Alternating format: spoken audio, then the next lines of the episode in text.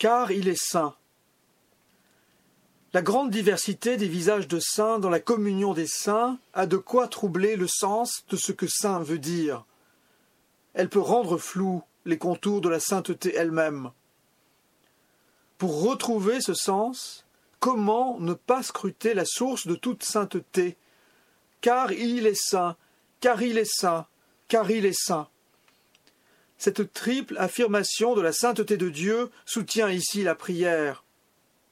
Et quel trait offre-t-elle, cette sainteté qui se dit d'abord et surtout du Dieu saint?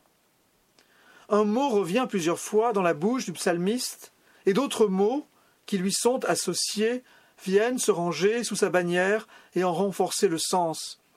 Il n'est question ici que de justice, et de justice encore, à travers le droit, la droiture et les lois. Dieu aime la justice. Il est l'auteur du droit. Il assure la justice et la droiture, car il est saint. Cette orientation très ferme du sens de saint vers la justice se retrouve à la toute fin de la Bible, au livre de l'Apocalypse. La sainteté de Dieu y est triplement acclamée par les quatre vivants.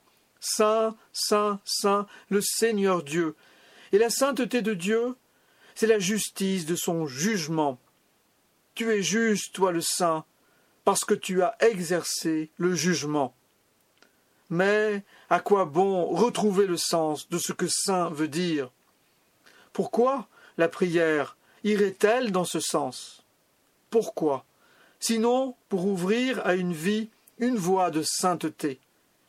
La finale de l'Apocalypse adresse ainsi à tout priant cet appel que le juste pratique encore la justice et que celui qui est saint se sanctifie encore.